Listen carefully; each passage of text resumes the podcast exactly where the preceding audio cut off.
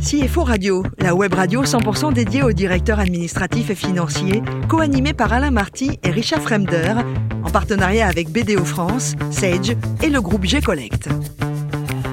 Bonjour à tous, je suis vraiment ravi comme chaque fois de vous retrouver pour ce nouveau numéro de CFO Radio.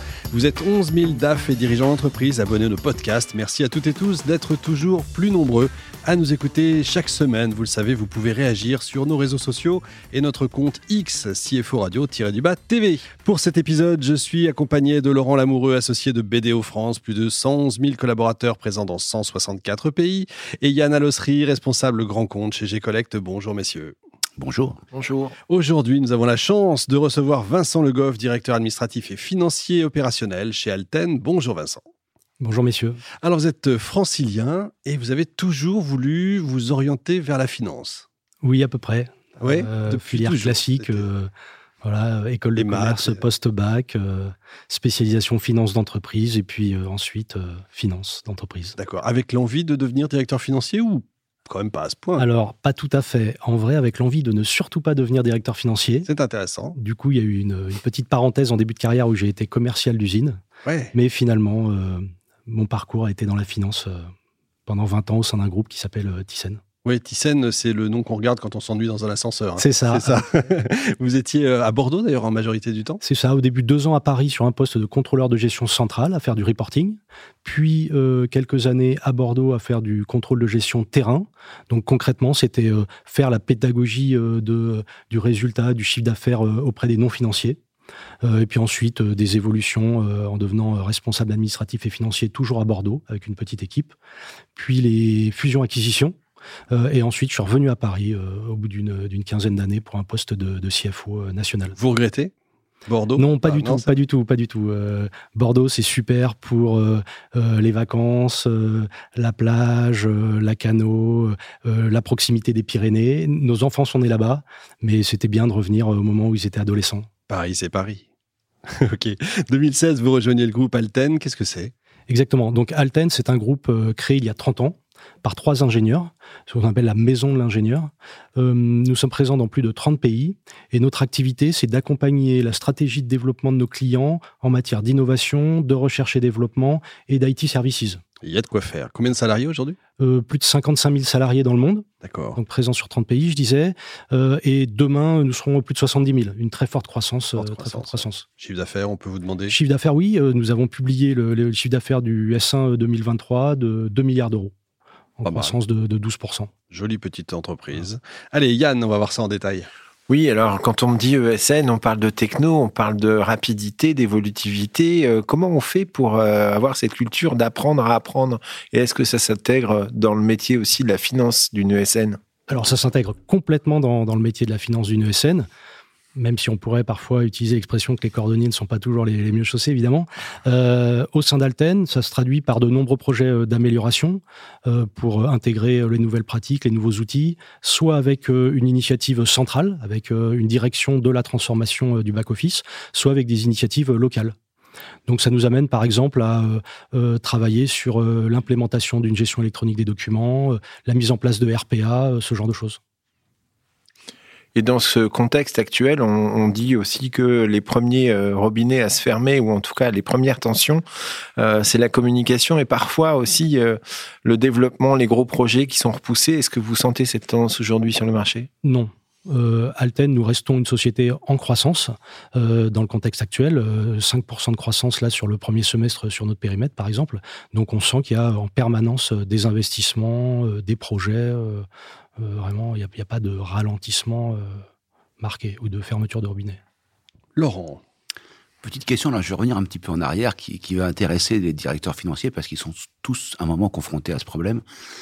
Quand vous étiez chez Thyssen, vous avez piloté mondialement un projet de réduction de besoins de, working cap et de besoins en fonds de roulement, et vous avez été amené à sensibiliser à la finance des non-financiers. Comment est-ce qu'on fait? Tout à fait. Donnez-nous des trucs. Tout à fait. Donc c'était un projet mondial, comme vous le disiez. Euh, des consultants sont venus. On a travaillé avec la méthodologie classique de, euh, premièrement, un questionnaire d'auto-évaluation, puis la définition de, de, mesures. Il y en avait une vingtaine. Et puis ensuite, la mise en place de ces mesures avec des changements de process, des changements d'outils. Et concrètement, au bout du bout, ça voulait dire que les termes barbares comme networking capital initiative, eh bien, il fallait aller euh, les déployer auprès du terrain, donc auprès des commerciaux, auprès des conducteurs de travaux, pour dire, bah, vraiment, par exemple, toi, conducteur de, de travaux, on attend de toi que tu nous envoies les éléments pour facturer plus vite, euh, la mise en chantier, euh, les portes qui étaient montées sur les ascenseurs, etc. Ce genre de, ce genre de choses vraiment très pratiques. On, leur expliquait que ça avait une incidence sur le cash de l'entreprise.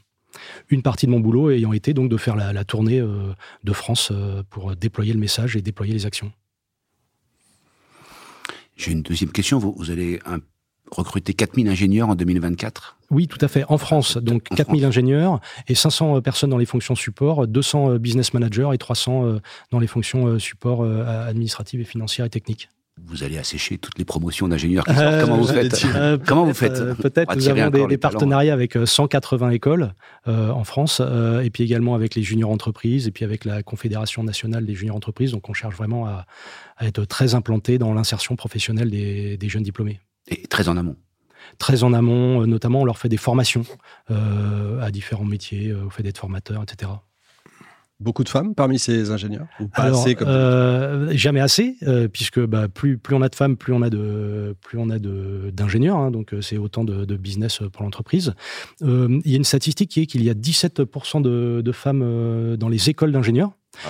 Alten, euh, on est représenté euh, pour un travail de sensibilisation et, euh, je dirais, d'inspiration pour qu'il y ait de, plus en plus de femmes avec des, vocations dans les filières techniques et scientifiques, euh, notamment à travers une association qui s'appelle Elle Bouge, euh, dans laquelle il y a 120 marraines au sein d'Alten en France. Et bah, concrètement, à la fin, il y a 30% d'ingénieurs, euh, enfin de, de, population féminine chez Alten. Donc versus 17 au départ, ça, ça, illustre notre engagement en la matière.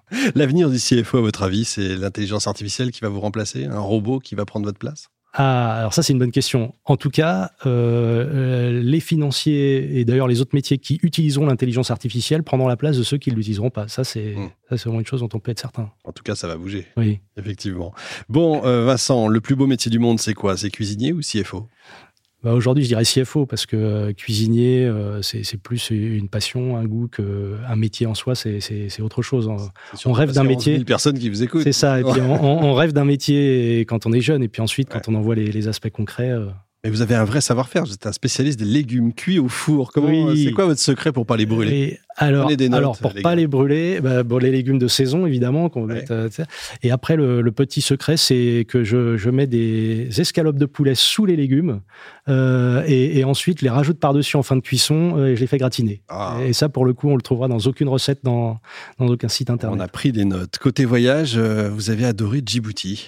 Oui, j'ai fait mon service militaire à Djibouti en tant que fichiste euh, dans, à la comptabilité de l'armée de l'air. Il va pas par hasard. Non, et, et puis également prof d'anglais de la base aérienne de Djibouti. Oui. Et, vous et, alors, vous allez me poser la question, quel endroit je recommanderais? Bah ouais. Parce que j'écoute les oui. podcasts. euh, donc, il y a deux endroits très, très sympas à Djibouti. Un qui s'appelle le lac, si on a envie d'y aller, qui s'appelle le lac Assal. C'est un lac euh, salé avec bah, euh, concrètement des mines de sel, euh, tout blanc. Et puis également, il y a un désert qui s'appelle le désert du Grand Bara et qui a une particularité, c'est qu'il peut être inondé. Alors un désert inondé, c'est original. Ça. Voilà. Et il y a vraiment des hôtels, enfin on peut. Alors oui, il y a des hôtels, euh, enfin à Djibouti-Ville, etc. Alors du tourisme, ça, je ne saurais pas dire. On ne se rend pas compte. Effectivement. Bon, pour terminer, je crois que vous pratiquez la méditation occidentale. Qu'est-ce que c'est que ça? Alors la méditation de pleine conscience, qui a été introduite en France notamment par euh, Christophe André, euh, je ne sais pas si vous connaissez. Pas du ah, tout. D'accord, ok. Alors pour un financier, en plus, c'est d'autant plus euh, surprenant parfois.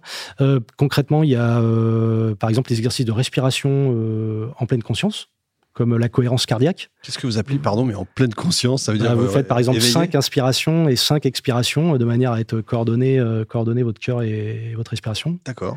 Et puis après, il y a d'autres exercices comme par exemple euh, le body scan, le balayage corporel là, vous faites le tour de votre corps. Euh, je sens que c'est bizarre.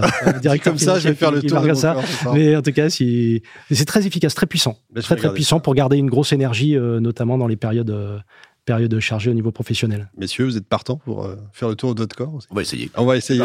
Merci Vincent, vous êtes formidable. Merci également Laurent et Yann, vous êtes formidables également. Fin de ce numéro de CFO Radio. Retrouvez toute notre actualité sur nos comptes X et LinkedIn. On se donne rendez-vous mercredi prochain, 14h précise, pour un nouvel invité. L'invité de la semaine de CFO Radio, une production B2B Radio en partenariat avec BDO France, Sage et le groupe G-Collect.